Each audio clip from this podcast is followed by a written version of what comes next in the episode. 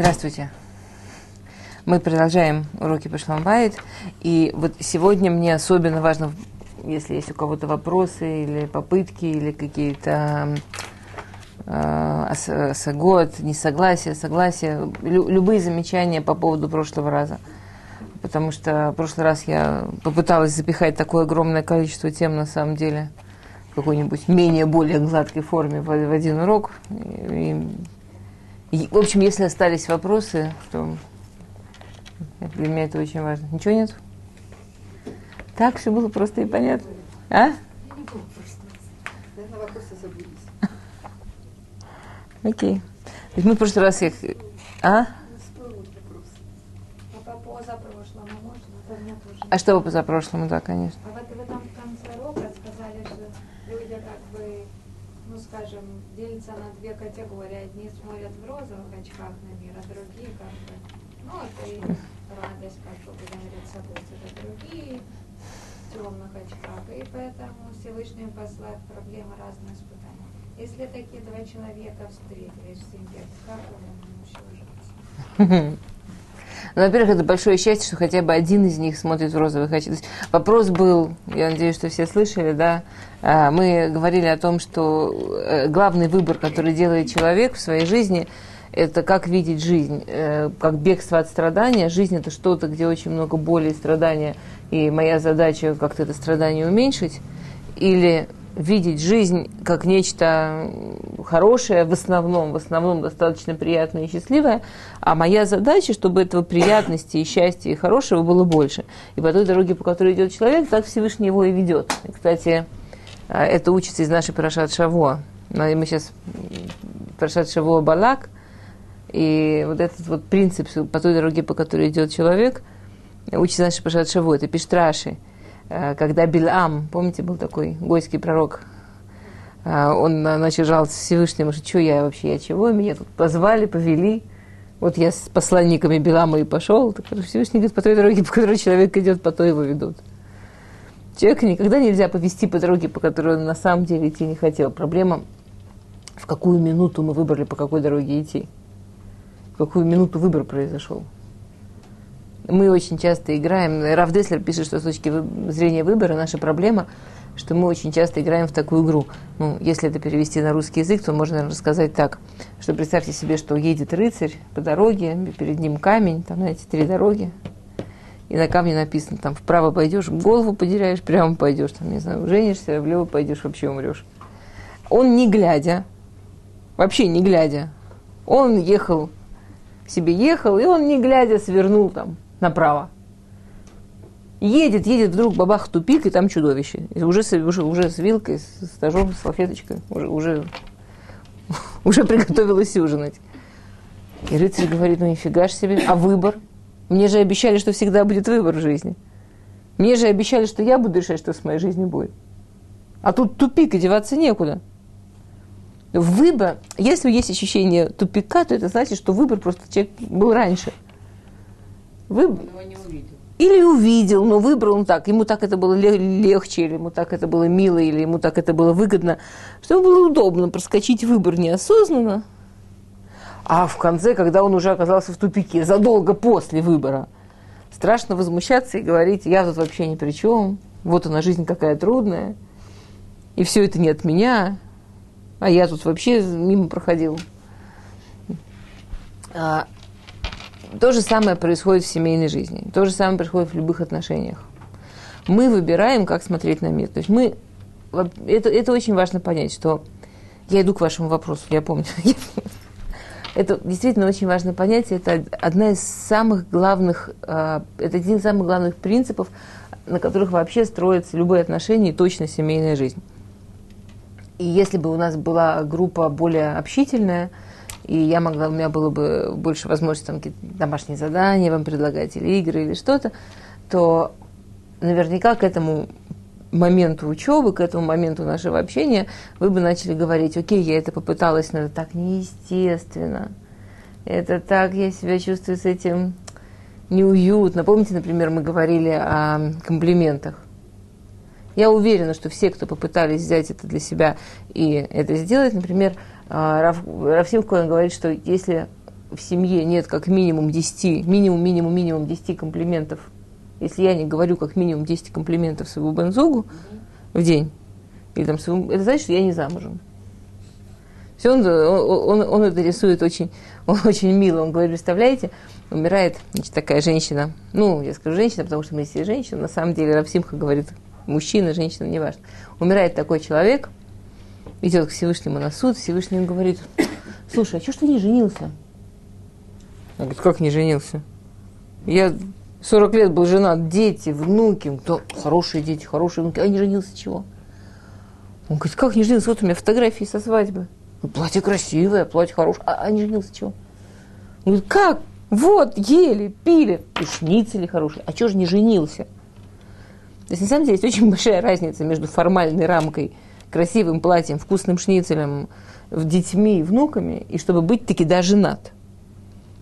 С точки зрения Торы, вот это вот состояние женатости, оно включает в себя несколько вещей. Оно включает в себя абсолютное решение быть вместе – однозначное решение, что вот это моя пара, которую я выбрал, и ощущение, что это мне эмоционально дает быть не одиноким, что я не один, что я с кем-то. Как я это делаю? Как я это делаю, что я не один? Как я это делаю, что я не одинокий? Минимум, минимум, минимум 10 комплиментов в день. Вы помните, когда мы говорили про комплименты, мы все обсуждали, там, почему это так важно, комплименты. И все женщины, ну, ну не все, 80% женщин, которые, приходя домой, честно пытались начинать говорить 10 этих несчастных комплиментов в день,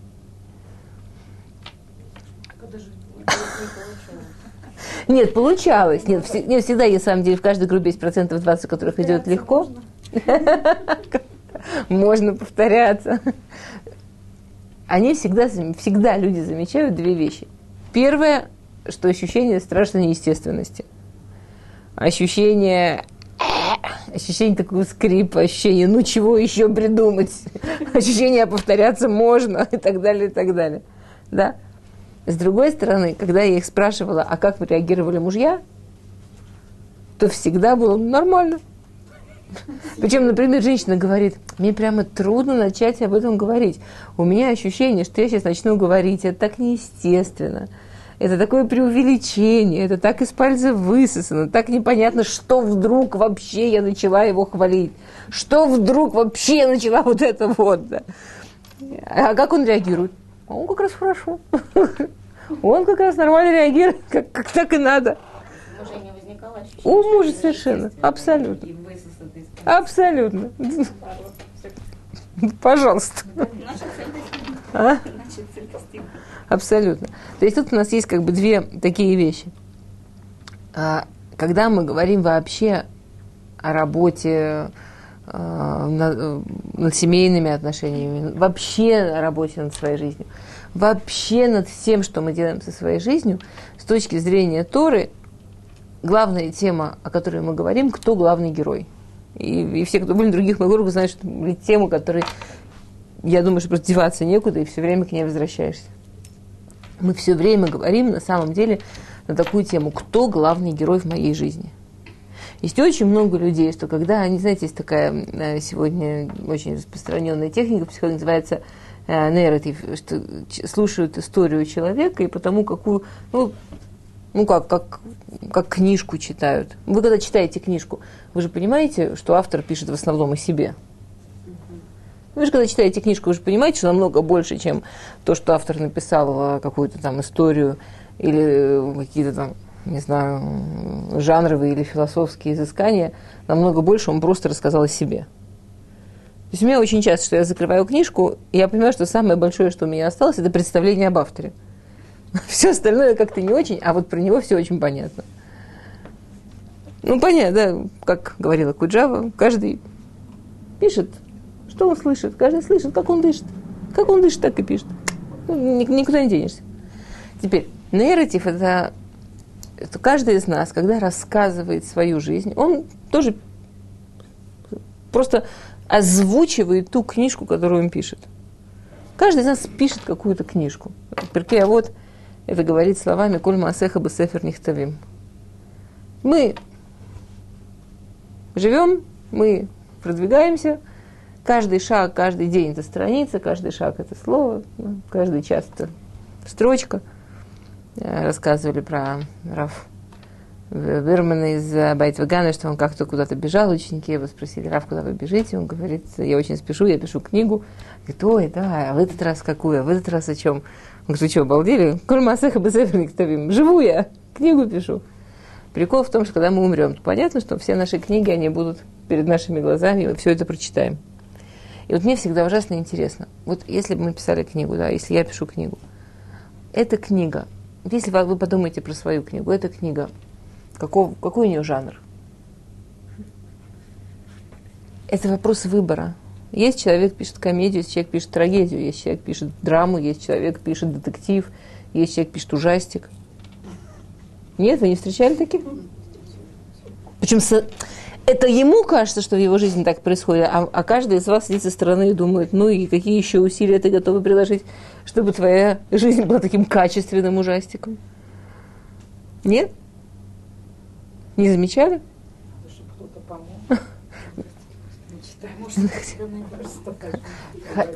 Хотя бы для себя, Бог с ними, с другими людьми, для себя. Ответьте себе на вопрос, какую книгу я пишу. Какую книгу я пишу? Я, когда учила невест, я всегда на первом уроке, знаете, у нас есть у религиозных евреев такое, что невест готовят к свадьбе, Адрахат Колот. Я много лет занималась этой Адрахат Колот. Я всех невест, которых я училась, я на первом уроке говорила, реши сразу, какую книгу ты будешь писать как свою семейную жизнь. Вот сразу реши, это будет любовный роман или это будет трагическая история с грустным концом. Или это, или это будет очень прикольно. А? Всегда. Нет, нет. Сто процентов, что абсолютно не срабатывает, я наметил, должно быть, как я хочу. Сто процентов, что не срабатывает сюжетная линия на сто процентов. Я сейчас не про сюжетную линию, я сейчас про жанр. Жанр всегда срабатывает. Сюжетная линия, надо быть немножко порасслабленнее. Вы послушайте сюжетные линии людей. Как вот то, то, с чего мы, то, что мы говорили в прошлый раз. Мы треть урока посвятили тому, что ссоры, конфликты и так далее, это нормально. Почему об этом нужно так много говорить? Потому что если бы мы тут могли более живенько общаться, я бы в начале урока вас спросила, скажите, пожалуйста, ваши ассоциации на слово ссора, конфликт, там, критика. Да я поспорить могу на что хотите. Что, что нет. Вот, вот, к сожалению, нет. Что все ассоциации были бы очень отрицательные, очень грустные, неприемлемые, что наверняка хотя бы две-три реакции были бы, если, если есть конфликты и скандалы, зачем все это надо. Помните то, что мы говорили в прошлый раз? Мы живем в, мире, который нас приучает, что стараться не надо, что все одноразовое.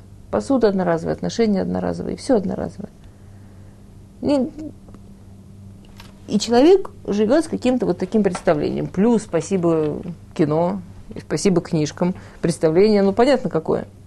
Наверное, важно еще в, в ссорах не, только как бы, как мы выучили качественно ссориться так, чтобы в конце прийти к общему эквиваленту, но все-таки э, количество. То есть если ты ссоришься, не знаю, там э, два раза в месяц, то это одно дело. А когда ты ссоришься каждый день, тогда, наверное, стоит подумать, а зачем это? Сто процентов. А, на самом деле вообще, то давайте я, как же мне хочется к этому перескочить, так нет. Напомните мне, я закончу вот это, про это, что я сейчас говорю, я хочу очень, по поводу того, что вы сказали, я вам очень благодарна. Это как раз вот а, то, что прошлый урок делает вообще наполненным каким-то смыслом, что можно продолжить. А, я сейчас несколько минут на это не отвечу, потому что я хочу все-таки довести вот эту мысль до конца. То есть мы, да, выбираем жанр, в котором мы живем. Мы ни в коем случае не можем выбрать точно сюжетную линию. Во-первых, потому что, не дай бог, мы бы ее выбирали, мы бы все выбрали сюжетную линию.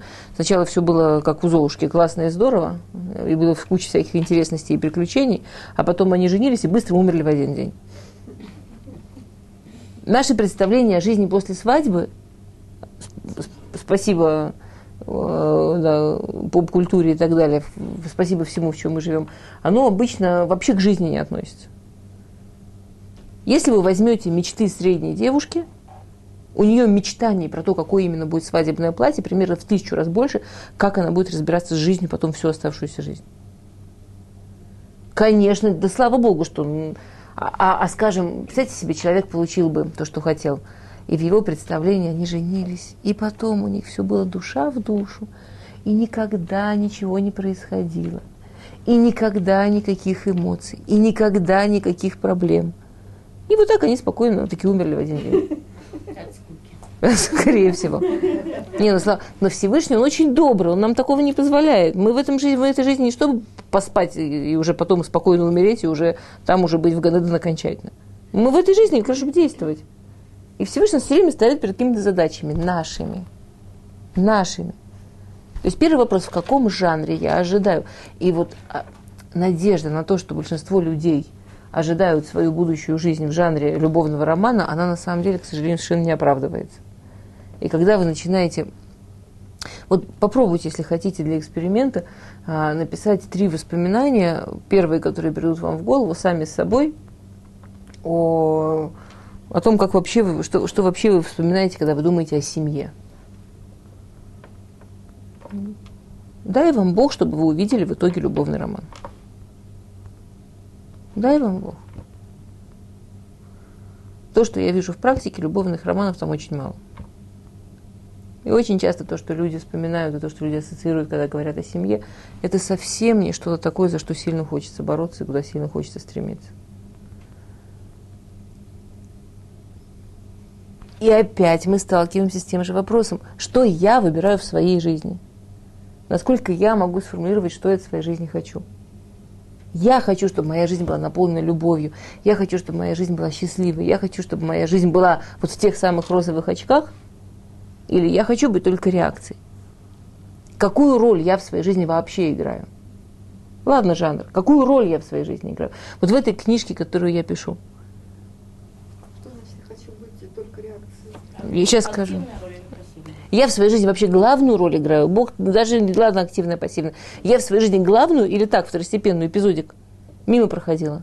Вы послушайте людей. Вы послушайте людей. Меня так обидели. Меня так задели. Ну, понятно, что после этого я была вот такая. А он так себя повел. Ясно, что если бы у меня был другой муж, я бы была такая жена. А у такого мужа что мне остается делать? Какую роль она в своей жизни играет? Вообще никакой. Даже не эпизодическую. Вообще. Она так, читатель. Она в, она в этом романе, даже, даже вообще ее там нет. Она читатель. Они там себе играют роли, эти обидели, этот гадский человек, этот вообще ужасный, этот так себя повел, это так, а она сидит и реагирует. А что ей остается? Ее вообще в ее жизни нет. Не то, что не главный герой, не то, что не в эпизоде, вообще нет. Так реакция. Ну, сидит человек реагирует. Я, я вам рассказывала, нет, что есть такая теория, э, что главная задача, которую человек пытается справиться в этой жизни, это найти виноватого. Нет, не рассказывал? Есть, есть такая теория, что, ну, она полушуточная, конечно, но насколько, насколько, в реальной жизни это поразительно, эта шутка срабатывает. А есть такая теория, что главная жизненная задача человека – это найти виноватого. Вот человек рождается, и у него все просто, у него есть виноватая мама и виноватый папа. Там мама не додала молока, а папа его вовремя взял на руки, и вообще не прибежали, не накрыли, не раскрыли. И жизнь, она такая идеальная. Четко понятно, кто во всем виноват. Вы знаете, это всегда был главный вопрос русской революции, кто виноват. Надо же как-то понять уже. И вот этот вот рай детства бытия. Все понятно, кто виноват. Вдруг человек вырастает, его выводят в песочницу. И оказывается, что количество виноватых резко возрастает. Этот не дал совочек, этот не дал машинку, этот песочком бросил. Так количество виноватых резко растет. Потом идет детский сад. Там их в группе человек 30 плюс воспитательница. В школе мальчишки дергают за косичку, девчонки не уважают, учителя вообще не допоняли, какой подарок в их жизни случился. Институт, работа, трудно человеку, трудно, столько виноватых в его проблемах, столько виноватых, и в какой-то момент человек очень устает. И он стремится к идеалу, он стремится вернуться в вот этот вот рай детства, где кто виноватый, понятно, и в идеале он один, и тогда человек женится. И, и он возвращается в идеальное состояние, виноватый всегда один. И точно понятно, кто это.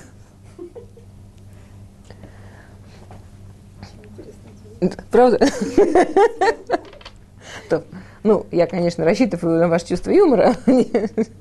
Сейчас с внуками, это очень интересно. Вот я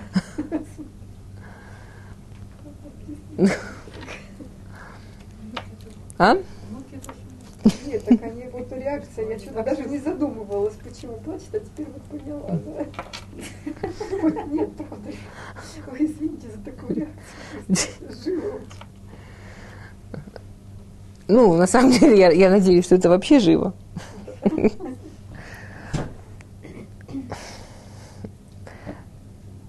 То есть, вот этот вот выбор, какую роль вообще в своей жизни играть, как свою жизнь видеть. И мне ужасно хочется сказать, но есть какая-то объективность. Но есть хоть что-то в этой жизни объективное. И правда заключается в том, что нет. В этой жизни вообще нет ничего объективного. Я не уверена, что это правильно уходить в глубокую философию, почему в этой жизни нет ничего объективного. Мне кажется, чуть-чуть мы говорили о том, что жизнь слишком большая, и мир слишком большой, и данных слишком много. Мы, мы их просто не ловим. И я, я помню, что я была ужасно поражена, когда прочитала, у меня дома попугай живет. Небольшой такой, все время где-то тут живет. Нет, но кричит страшным голосом, подражает всему, возмущается, если его, не дай бог, согнать. Ну, он все время меня живет. То есть люди уже, кто ко мне домой приходит, привыкли. Я как пират такой хожу с ним все время. И мы с ним так дружим. И вдруг я где-то прочитала про него, про этого, который живет постоянно вот тут, что они видят максимум вот примерно вот, такое, вот, вот такую картинку. Там типа 10 на 5 сантиметров. Другими словами, вот этот, который на мне постоянно живет, которого я постоянно кормлю, который постоянно то он меня клюет, то куда-то меня отправляет. Если я делаю что-то, ничего он хочет, он орет как резанный. Причем он когда возмущается, он научился подражать, знаете, машине, в которую не по делу потрогали. У них такие противные-противные сирены, да. А когда я делаю то, что его устраивает, то мне такие серенады поет, прям как Солошка. И вдруг я понимаю, что он, он про меня ничего не знает. Он вообще не знает, что я есть. Он вообще в мое существование не верит. Ну, как он... Ну, не помещаюсь я в его картинку никак. Причем мне ничего не поможет. Как бы я не похудела, я в его картинку не помещусь. Но он сдвигает, наверное. У него свой мир. Нет, у него есть некий свой мир. И он себе выбирает, что он там видит и что он там выбирает принимать. Но, это, но, но этот мир, он заключается вот в такой картинке, в которую я, на, ко- на которой он практически живет, не пом- поместиться не могу. А муравьи? У муравьев вообще картинка 3 миллиметра на один. Я все время себе представляю диалог муравьев, как один муравей говорит другому, знаешь, есть такая теория, что есть такие огромные существа, невообразимо огромные, называются люди, и вот это вот, когда на наши муравейник кто-то наступает, это они. Другой говорит, вообще материалистом надо быть. Надо воспринимать мир в ощущениях. Надо то, что можешь увидеть, почувствовать, в это верить. Чего ты в какие-то теории фантастические веришь? Мы совершенно нематериальны для муравьев, мы слишком большие. Мир, в котором мы живем, он совершенно точно так же слишком большой для нас. Количество данных для того, чтобы картинка была объективной, она невоспринимаема для человеческого мозга. Невоспринимаема. Мы в любом случае выбираем, что мы включаем в картинку, что не включаем. И в зависимости от этого мы живем дальше. Нет соверш... вот вообще ничего объективного. Есть только мой выбор, как я на это смотрю, в каком цвете и сколько света я туда пускаю в то, в то куда я смотрю. Представьте себе семью, что оба человека, они смотрят темно. Вообще непонятно, куда двигаться. Если в семье есть хотя бы один, который готов светить, то там свет будет. Не, не обязательно, чтобы их было двое. Эта книжка какого цвета? Белого. А если здесь выключить, господи, не важно, если здесь выключить вообще освещение, какого она будет цвета? Не, ну нет, ну вы же ее будете видеть. Ну черного она будет, темного какого-то очень. В темноте она будет темного. Какой у нее цвет у этой книжки? Нету ничего объективного. Вот сколько света, такой цвет. Вообще ничего объективного нет. Какой вкус у еды? Зависит от того, как я отношусь к этому вкусу. Насколько он для меня привычен. Вы помните, когда вы первый раз, я не знаю, там авокадо ели или хумус? Всем было вкусно первый раз тхину? А посмотрите на, на наших детей, для которых тхина главное удовольствие. И ничего. Вкус. Нет объективности. Вообще нет объективности, ни в чем нет объективности. Представьте себе, мы с подружкой, мы, у меня, я, я училась в художественной школе в Москве, и мы, мы с подружкой ну, ходили там на выставки. У нас, знаете, кто в мое время жил, там художественные школы выдавали такие корочки красненькие, можно было бесплатно на все выставки. И, и мы ходили. И мы э, пошли на Крымский мост, я из Москвы, там была выставка португальских абстракционистов, привезли. Спасибо. И мы с ней там ходим, восхищаемся, радуемся жизни. И какая-то бабуля, ну, я не знаю, было бы в Израиле, я бы сказала, что она там, у, мозга, у мозгана спасалась. Я, я не знаю, что ее занесло на эту выставку. Вот, вот реально, вот как в кино, бабуля-бабуля с двумя огромными такими авоськами, полными, чем только нет. Вот ну, приезжают люди в Москву по колбасу, приезжали тогда с колбасой, за сыр. Вот она, как ее занесло на Крымский мост. Он же он же не по маршруту магазинов. Ну, в общем, я не знаю как. И вот она ходит в полном шоке. А мы стоим и ужасно восхищаемся какой-то картиной. Картина такая белая, на белом белая, на белом белая, или почти белая. А посередине такой оранжевый, такой брызг. Да. И она все потрясенно поворачивается к нам счастливым и говорит, девочки, ну ладно, ну вот, вот что вам в этой морковке нравится? И все. Это, это было так здорово. Она, а, то есть человек страдал.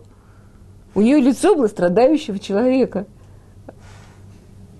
Черти что, повесили какую-то грамматику. Человек, два человека идут на концерт. Один умеет слышать в этом музыку, а другой, вы помните, как вас первый раз на симфонический оркестр привезли в детстве? А мне еще мама запрещала уснуть. Моя мама очень юная, она меня молоденькая родила, у нее были всякие воспитательные идеи. Одна из идей была, что я как интеллигентный человек в пять лет должна с одной стороны классическую музыку слушать с закрытыми глазами, а с другой стороны, не дай бог, не уснуть. Мне до сих пор подумать о симфоническом оркестре – это страшное страдание. Не слышала я там музыку. Два человека идут.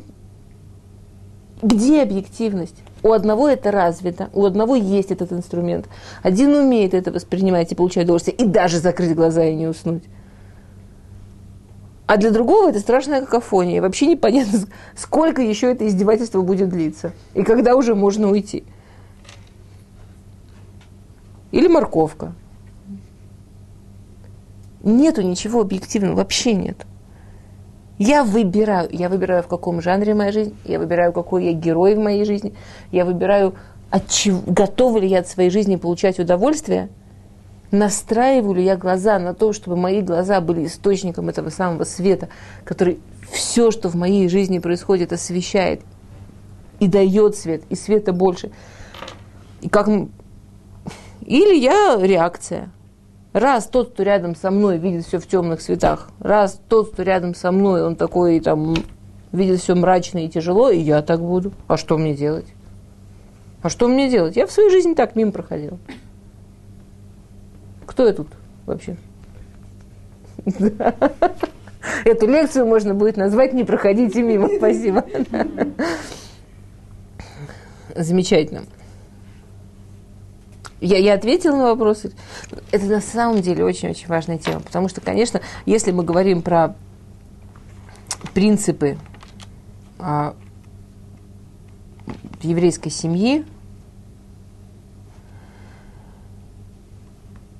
то, то то, что мы обсуждали сейчас, очевидно, что это один из главных принципов. Очень, очень мало принципов настолько, как сказать, настолько фундаментальных и настолько важных, и, и от которых действительно... Э, Рамбан определяет, э, что, что такое важный принцип в Торе. Он говорит так, что «Талу имен ров и тура». Что важный принцип в Торе – это тот, от которого зависит большое количество других принципов. То есть если этот принцип, на нем стоит большое количество других принципов, значит называется важным. Вот этот вот принцип, он как раз из таких. От него настолько много зависит. Крошка сын к отцу пришел и спросила Крох, что такое хорошо, что такое плохо. Что такое хорошо? Мы очень часто путаем, что такое хорошо, что такое плохо. Если я смотрю глазами удовольствия, глазами поиска удовольствия, глазами человека, который понимает, что от него зависит любого человека, я могу взять любого человека. И давайте уберем там наверняка среди там, тысячи людей найдется один патологический, а, который там, по DSM входит в какую-нибудь патологическую группу. Я не говорю о таких людях. Я говорю все-таки о большинстве нормативных людей. Не потому, что я, как жена страшная, обиделась на, на то, что он не посоветовался и купил мне подарок, и поэтому я понимаю, что он страшный Роша и, и злодей, и вообще воплощение вселенского зла который э, только и хочет, чтобы меня контролировать и вообще не признает право личности на жизнь, потому что он купил подарок, не посоветовавшись. Не потому, что я, когда меня обидели, мне так больно, что я уже... Э, на самом деле это очень интересно. По моим личным наблюдениям, это не какая-то официальная статистика, по моим личным наблюдениям, а, женщина с русской ментальностью примерно, ну, как минимум в 60% случаев точно знает, какой психиатрический диагноз у ее мужа. Это такой спорт. Да, ужасно. Я, я серьезно вам говорю, то есть вот если прижать э, русскоязычную женщину в тихом месте к теплой стенке, почти, ну вот, ну точно больше половины выдадут на самом деле, что они точно знают. А про себя они знают? Они вообще символ нормальности. То есть там идет так, там все идет очень просто. Нормально это я. Все, что не я, это ненормально. Это очень важный принцип. Если у меня высшее образование, значит, все, у кого нет высшего образования, они не очень люди. Ну, потому что есть норма, высшее образование. Значит, те, у кого его нет, они вообще не, не, не о чем говорить. Есть два мнения, мое и неправильно. Если я вижу жизнь такой, то тот, кто видит жизнь иначе, у него что-то с мозгами не так, что-то у него то есть, конечно, я человек открытый и очень образованный, поэтому я могу подумать, как одна женщина, действительно замечательная женщина, очень образованная, мне сказала, я могу очень много в нем терпеть, я понимаю, что это болезнь. Это имелось... Речь шла о том, что он видит иначе какие вопросы воспитания детей. Но она понимает, что это болезнь. Она знает, как надо. Он думает иначе. И она может это вытерпеть. Болезнь. Больной человек надо лечить, терпеть, сочувствовать. Женщина сильная, может и не то выдержать. Ну, как, ну так, только пусть ей объяснят, как постепенно его вылечить, чтобы он уже начал правильно думать. На подсознательном уровне это вообще далеко уходит. Если я нормальная, а я женщина, то вообще все, кто не женщина, с ними большая проблема.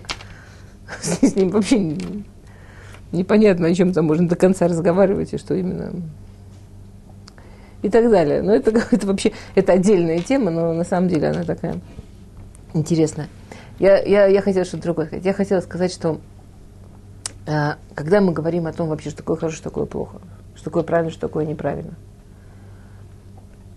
если я знаю, что восприятие всего, оно субъективно, вот всего – вы можете мне привести одну вещь, которую не, не о чем спорить, но вот это понятно, что так.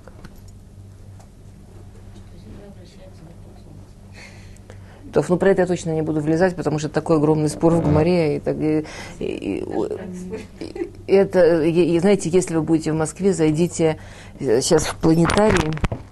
Сделали музей космоса, типа нашего музея Мада – музей Намада, очень классный, очень крутой.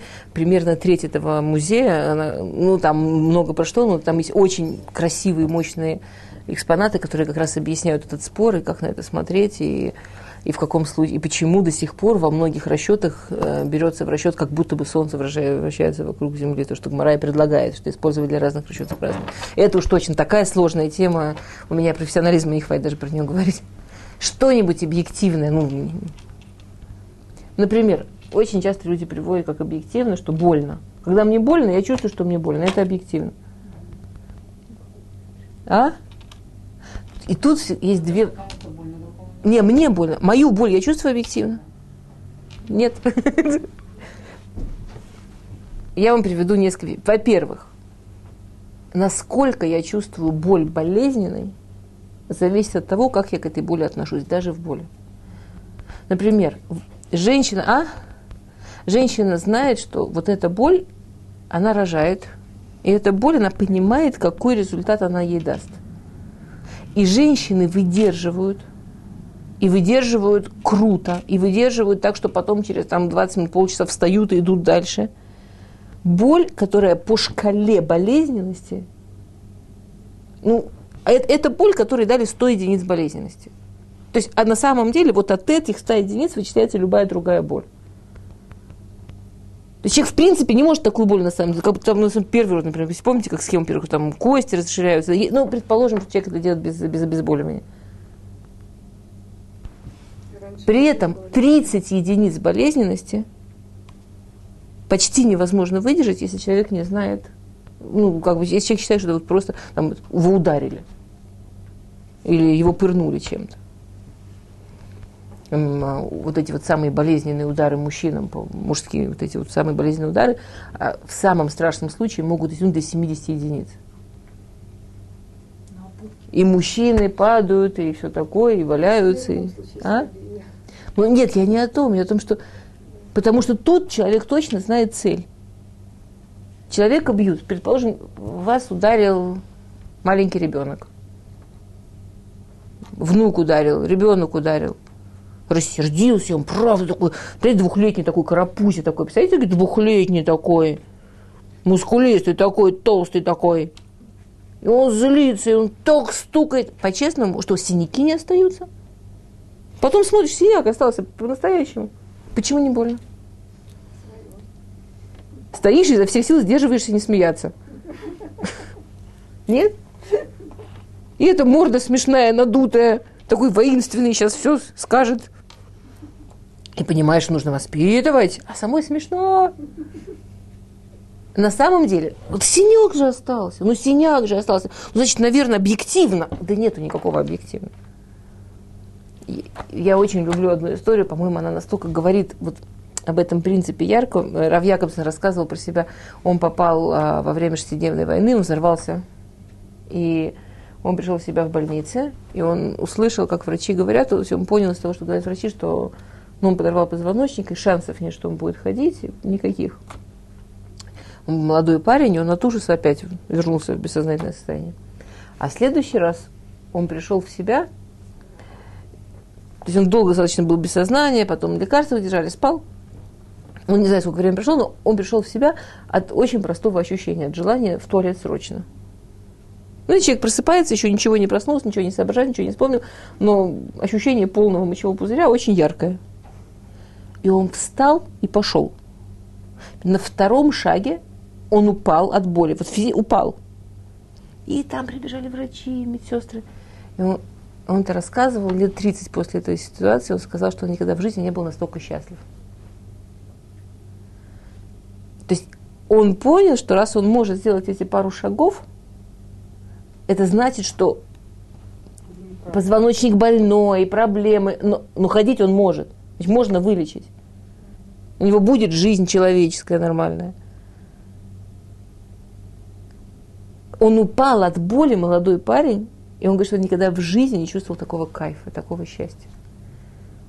Мы путаем больно и плохо. Не всегда то, что больно, плохо. Живое болит. Это вот то, что мы в прошлый раз говорили. Живое болит. Живое чувствует. Мы путаем хорошо и легко. Всегда то, что легко, хорошо. То, что идет легко, да слава Богу, что нам Всевышний дает жизнь точно по нашим фантазиям. Мы бы себе нафантазировали сплошное и легко. Нет? Мы бы себе нафантазировали. Легко и безболезненно. А нам бы полный. Анестезия на всю жизнь.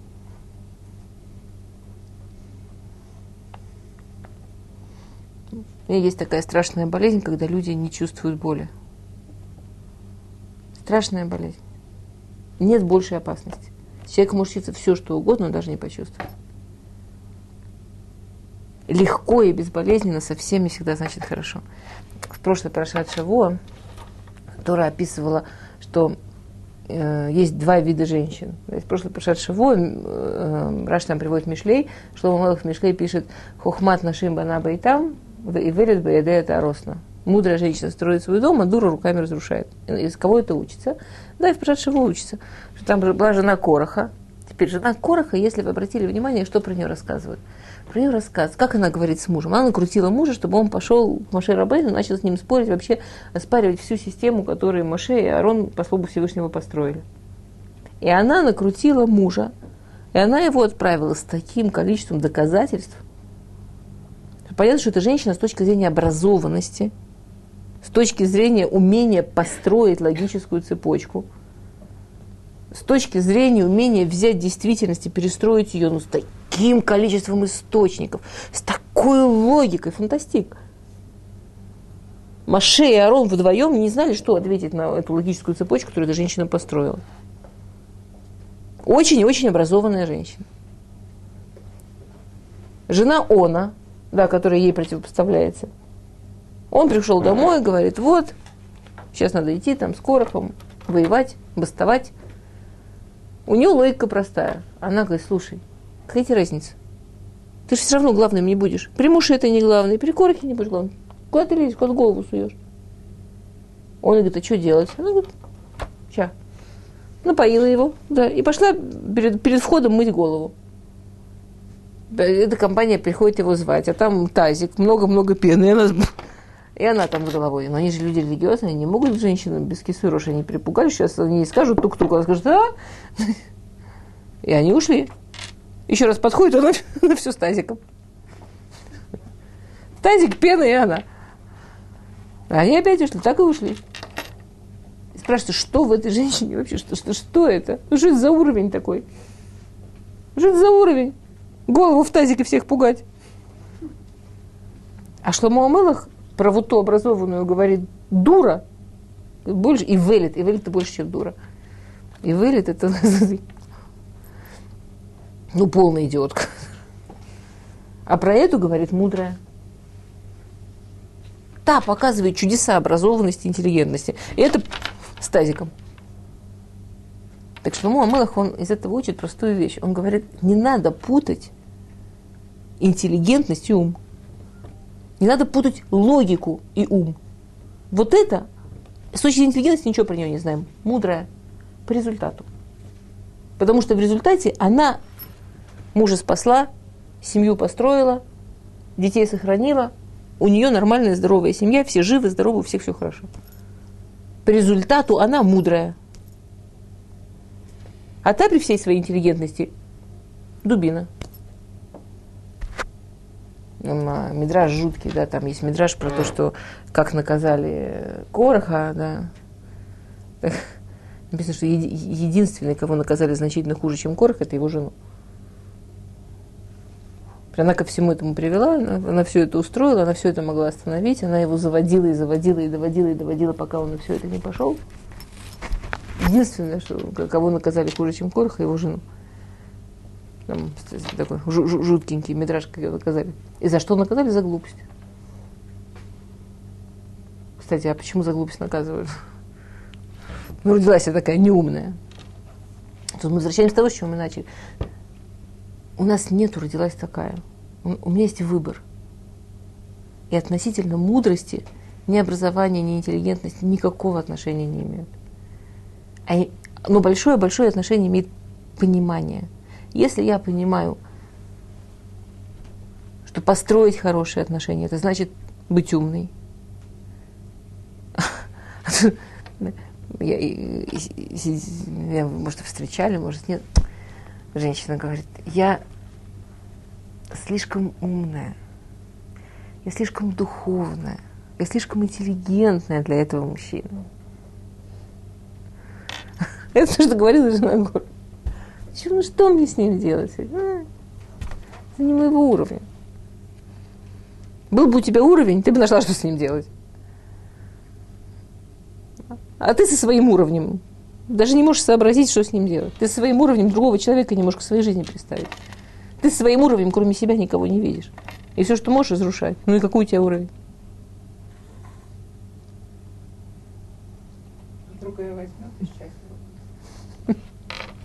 Но это мы на, са- на самом деле это все равно все вернется. Это мы, у нас как раз след- следующая тема это уважение. А, и на самом деле, другая возьмет счастливая. На самом деле это не игра, это на самом деле одного и того же человека можно видеть как психиатрически больного, как э, просто сосредоточение проблем и недостатков. И нет проблемы. Но мы же видим только вот это. Так это мой выбор, что я туда складываю, что я выбираю видеть. В каждой минуте, в каждом часе, в каждом дне жизни каждого человека можно набрать вот столько материала для того, чтобы доказать, что он ужасный, и для того, чтобы доказать, что он прекрасный. Про каждого, ну я опять, я говорю, я не говорю про клинические случаи, действительно реально клинические случаи. Я не говорю про насилие в семье. Ну, окей, мы говорим про норматив. И в реальности абсолютное большинство людей нормативные. А уже какими они будут, то как мы на них смотрим. Как мы их видим, какими, какими мы позволяем в своей жизни их быть. Но мы то же самое себе делаем. Какой я себе в своей жизни быть позволяю, какой я вижу себя. Но мы то же самое в своей жизни делаем. Я вижу в своей жизни, в каждом дне, в каждом дне можно набрать вселенскую трагедию, в каждом дне. В каждом дне можно набрать столько радости и удовольствия, как я настраиваю вот этот вот механизм, который называюсь я. Как я глаза настраиваю, как я настраиваю свой взгляд, что я вижу, куда я смотрю. Я сама с собой во что играю. Я сама с собой играю в трагическую жизнь, в которой вот неудача, и вот несчастье, и вот опять кошмар какой. Или я сама с собой играю в классную жизнь, в которой вот облако красивое, вот небо светлое, вот ребенок улыбнулся. Вот если вы подумаете о самых таких вот мгновениях жизни, когда просто вот, ну, классные мгновения. Вот я помню, я э, у, у, меня э, были две первые дочки очень худые, а я из семьи, в которой в детях ценится такое, чтобы можно было помацать. Это проблема, во что мы потом вырастаем, которых можно помацать. Но когда ребенок очень хочет, чтобы можно помацать. И у меня две первые были, ничего там мацать было нельзя. Такие кощейские совершенно, современные. А третья у меня такая прямо вот такая вот мацная была. Я помню, что мы с ней какой-то, знаете, вот там, где прыгают, надувное такое, метнопхим, я не знаю, это по-русски. Ну, такое большое, где, да. Ну, не бат- Детское надувное вот это. И она такая толстая, и, я, и мы с ней прыгаем, и она на меня летит, и солнце светит. Ну, абсолютное счастье. Ну, настоящее счастье. Для счастья не надо много. Вот для настоящего. Я совершенно точно знаю, что каждый человек, когда вспоминает свои вот настоящие счастливые минуты, он не должен вспоминать, как один раз в жизни, э, 40 лет копя, он поехал э, на Багамские острова и там наконец-то позволил себе быть счастливым. Да не дай бог. И тот, у кого это так, да не дай бог. Представляете, какое страшное запрещение себе быть счастливым, если... Если сначала нужно столько условий. Мы счастливые минуты можем найти в, кажд... в каждом, в каждом, в каждом дне много, если мы хотим увидеть. А, Рави Якобсон рассказал такую историю, что у него была группа ребят э, в каком-то учебном заведении, и он никак не мог им эту мысль пробить. И он э, им пробил эту мысль через э, гороскоп. Он им э, сказал, что он очень много за Они, они очень серьезно относились к гороскопам, у них были какие-то там газетки, журналы, они каждый раз вычитывали, рас, делились э, впечатлениями, как все точно, как все классно, как все абсолютно работает, абсолютно все так и работает. Вот, а. И он э, сказал им, что он там эту тему долго исследовал, И он э, пришел к выводу, ну, совершенно такая лапша на уши, э, он пришел к выводу, что единственное, почему гороскопы так круто работают, это потому что на человека очень сильно действует печатный текст. И если те же гороскопы они будут получать написанные от руки, то они абсолютно работать не будут. И он сказал, что он готов с ними поспорить на 100 долларов с каждым. Что если он даст им гороскоп, написанный от руки, то работы не будет. И дал им честное слово, что не изменит ни слова. И первую неделю он а, выдает им эти гороскопы, написанные от руки. Через неделю встречаются, и они все говорят, точно все сработало, точно. Не помогло. От руки, не от руки, все сработало. А, не может быть, давайте еще неделю. Еще по 100 долларов, ну давай. Еще неделю, через неделю они говорят, слушай, разоришься. Работает, все жестко работает. И он, тут он им раскрыл великую тайну, что он не изменил ни слова. Но он абсолютно перепутал все знаки зодиака. То есть он не изменяя ни слова, там водолею дал скорпиона, скорпиону дал козерога и так далее, и так далее. Почему человек, который верит в гороскоп, читает, и ему это работает? Хотя, ну как, ну если он человек разумный, он же понимает, что нельзя в газете написать там гороскоп на всех, кто родился в этот месяц. Ну, люди в разные часы, разные, ну, не знаю, даже если кто-то очень верит в астрологию. Астрология там реально, если это наука, там реально какие-то знания есть, если всерьез. Ну, как при чем тут месяц? Ну, о чем речь вообще, да? Ну, как бы, если человек прям так в это верит, он же может заинтересоваться и подумать, там, луна такая, луна сякая, если уж. Почему это работает? У нас как бы на, наша голова, наш взгляд, он построен так. Есть огромное количество полочек. Там есть полочка разочарования, есть полочка очарования, есть полочка радость, есть полочка денежная потеря. Есть пол, ну понимаете, есть куча, куча, куча полочек. Теперь, например, человек вот верит в этот гороскоп, и он читает денежная потеря.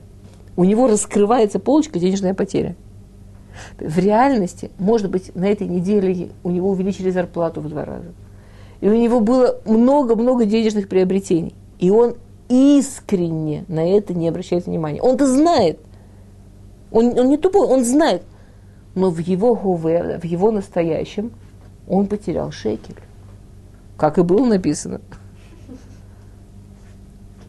Какая полочка открыта, на что мы настроены, мы это как магнитом, мы это видим. Мы, то есть как будто бы у нас есть, можно представить себе свою жизнь, что она как в театре, на сцене. Я вам рассказывала, я не помню, сказать, здесь нет, меня поразило. В детстве у меня было такое переживание, что меня поразившее. Дедушка взял внуков, там нас несколько, а у него был знакомый, который в театре опереты работал осветителем. И мы какой-то спектакль, причем спектакль я совершенно не запомнила, потому что это такое потрясающее было, что а, смотрели из вот этой будки осветителя. И я увидела, я помню, что я была потрясена, потрясающую вещь. Сцена. На сцене происходит многообразная жизнь. Тут кто-то тянет лестницу, тут кто-то что-то вытирает, тут кто-то с кем-то знаками ругается, и не только знак. Миллион действий вообще людей в комбинезонах, не в комбинезонах живут своей жизнью. Посреди сцены, на кругу, который освещает этот осветитель, стоят герои и героиня, и чего-то там лопочут. В сантиметре от них, в метре от них, со всех сторон. Люди живут совершенно своей левой жизнью, готовят к следующей сцене, что-то делают. Никому не мешает. Их никто не видит, они не освещены. А осветитель, он круг отправляет куда хочет. И люди честно за этим кругом. Это вообще, на самом деле, мне это совершенно, мне это вот, мне была, я маленькая девочка была, мне это сломало хаваю театра. Я потом, сколько меня водили в театр, я столько вглядывалась, что с других сторон происходит. Потому что я поняла, что люди не видят то, что перед ними. Я видела только то, что освещено. И мне было ужасно обидно, что другой вместо меня решает, что освещать. Что-то он решает, что освещать, что я увижу. Может, я сама в своей жизни буду решать, что я хочу посмотреть. Чего там происходит? В другом углу. Мы то же самое делаем со своей жизнью. Я сейчас говорю не про Вселенную и не про объективность, сколько мы можем всего воспринять. Я говорю вот про эту сцену моей жизни. Мы в каждом часе и в каждом дне, что решили осветить, то видим. Это ужасно интересно. Мы, религиозные евреи, верим, что Всевышний вот всякие вещи, которые люди открывают, Открывают. Как же уже они открыли? Оно всегда было, то открыли.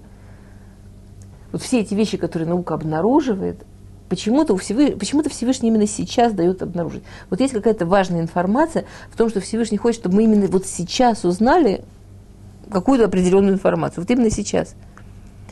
И некоторые вещи, по-моему, очаровательные. Вот, например, если чуть-чуть подумать про лазер, например, операции лазерные, берется луч света. И то, куда отправляется луч света, там даже физиологические вещи исправляются. И где основная область, куда это применяют? В глазах.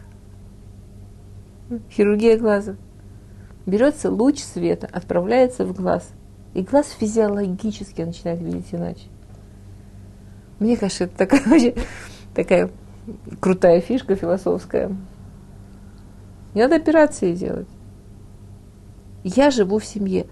Эти люди, они будут такими, как я их вижу в моей жизни. Я могу прожить жизнь очень счастливого человека, очень светло. Если там будет много света, там трудно будет оставаться в темноте другим тоже.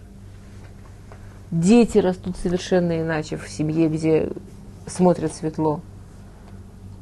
На самом деле партнерам очень трудно оставаться в глубоком пессимизме, когда рядом с, ним люди, с ними люди, которые видят светло. Извините, пожалуйста, слушайте, я, время кончается, я на ваш вопрос не ответила. Напомните мне его, будьте добры. Мы говорили про ссоры и споры. А, и я вспомнила, да, лишь бы немного, сколько, да. Смотрите, а, спасибо. Мы говорили про какую-то определенную схему, и идея этой схемы была такая. Есть замечательная, нужная, здоровая вещь – обсуждение. Разные точки зрения, спор. Замечательная, классная, прекрасная. Как получается, что здоровый и хороший спор, здоровая и хорошая разная точка зрения перетекает в семье в конфликт? Перетекает в желание обидеть друг друга, сделать больно. Вот тут вопрос. Теперь то, что мы хотим сказать, мы хотим так сказать. То, что между нами есть такое количество энергии, само по себе не положительно, нет, положительно. То, что как мы эту энергию используем, иногда это отрицательно. Главное, что энергия есть. Мой вопрос, как эту энергию пользовать на мирные цели, на цели, чтобы стать ближе и чтобы наши отношения стали лучше. Но на самом деле это всегда ужасно интересно. Вот мы спорим, вот у нас две разные точки зрения.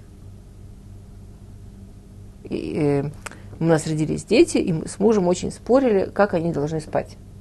Мой муж считал, что дети обязательно должны спать э, при свете, не бояться шума, хотят спят, спят, что это не должно вообще менять жизнь всем окружающим, это им же в жизни это будет очень хорошо. Я считала, что как только дети спят, ходим тихо, в их комнате свет лишний раз выключаем, лишний раз не заходим, очень с уважением. И мы по этому поводу несколько раз прям круто поконфликтовали, пока до меня не дошло, о чем мы спорим. Я борюсь за то, как именно относиться к моему сну. Принципиально. А он борется за то, чтобы его жизнь не заканчивалась, как только я уснула. И то, что мы, два достаточно уже на то время все равно взрослых человека, по разным причинам не можем, стесняемся, считаем неправильным говорить про себя, а берем детей как объект и уже там бьемся, к детям и к ссоре никакого отношения не имеет. Это вообще не про детей и не про их сон. Это вообще про нас. Вот это всегда интересно. То есть если у меня случается раз в месяц, я не знаю, это нельзя сказать, иногда меня срывает, и я как-то слишком эмоциональный, или даже, может быть, не идеально красивый и так далее. Ну, нормально, жизнь живая. Если это происходит все время, то нужно остановиться и понять, это вообще не имеет отношения к теме этого спора. Был бы... Я прихожу к человеку, которого я очень-очень уважаю. Ну, не знаю, какой-нибудь у меня на работе человек, которого я очень уважаю. Раф. Я спрашиваю вопрос, от которого моя жизнь действительно будет сильно зависеть. И он говорит что-то, с чем я не согласна. Я объясняю ему, почему я не согласна, почему я вижу это иначе. Это кончается тем, что я начинаю на Рава кричать, скандалить и, и бить кулаком. Или сковородкой. Да в голову не приходит. Почему? Потому что его я уважаю. Потому что в нем я вижу человека со своим мнением, которого я уважаю. Оно мне интересно, я его принимаю, не принимаю. Есть о чем говорить. Это, я не беру это лично. Я не думаю, что он только часть меня, которая по какой-то причине... Знаете, если моя рука вдруг начинает говорить, ты чего, я не так думаю. Молчать. О чем мы говорим? Я его вижу отдельным человеком, мне не мешает в нем другое мнение. Я с ним не соревнуюсь, кто первый к финишу придет. Но я спрашиваю вопрос, который действительно реально на мою жизнь будет очень отражаться. Вот по-настоящему. От этого будет зависеть моя очень-очень реально. Скорее всего, значительно реальнее, чем то, о чем мы спорим с мужем чаще всего. Но его я допускаю, что он имеет право. Все равно мы сторонних людей воспринимаем иначе, чем своих родных. Вот это интересно. Всегда ли это... Нет, нет. Мы всегда воспринимаем посторонних иначе, чем родных. Интересно, всегда ли нашим родным выгодна эта инакость?